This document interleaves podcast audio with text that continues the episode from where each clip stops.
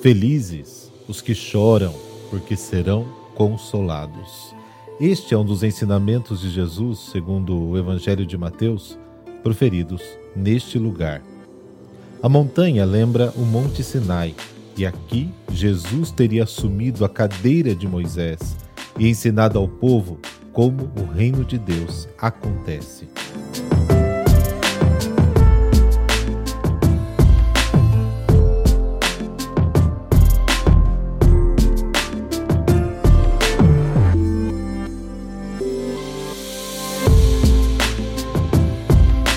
A igreja é octogonal, em referência às oito bem-aventuranças.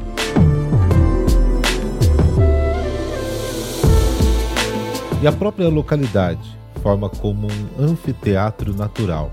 Jesus teria ficado na parte mais alta para melhor propagação da sua voz a multidões de seguidores.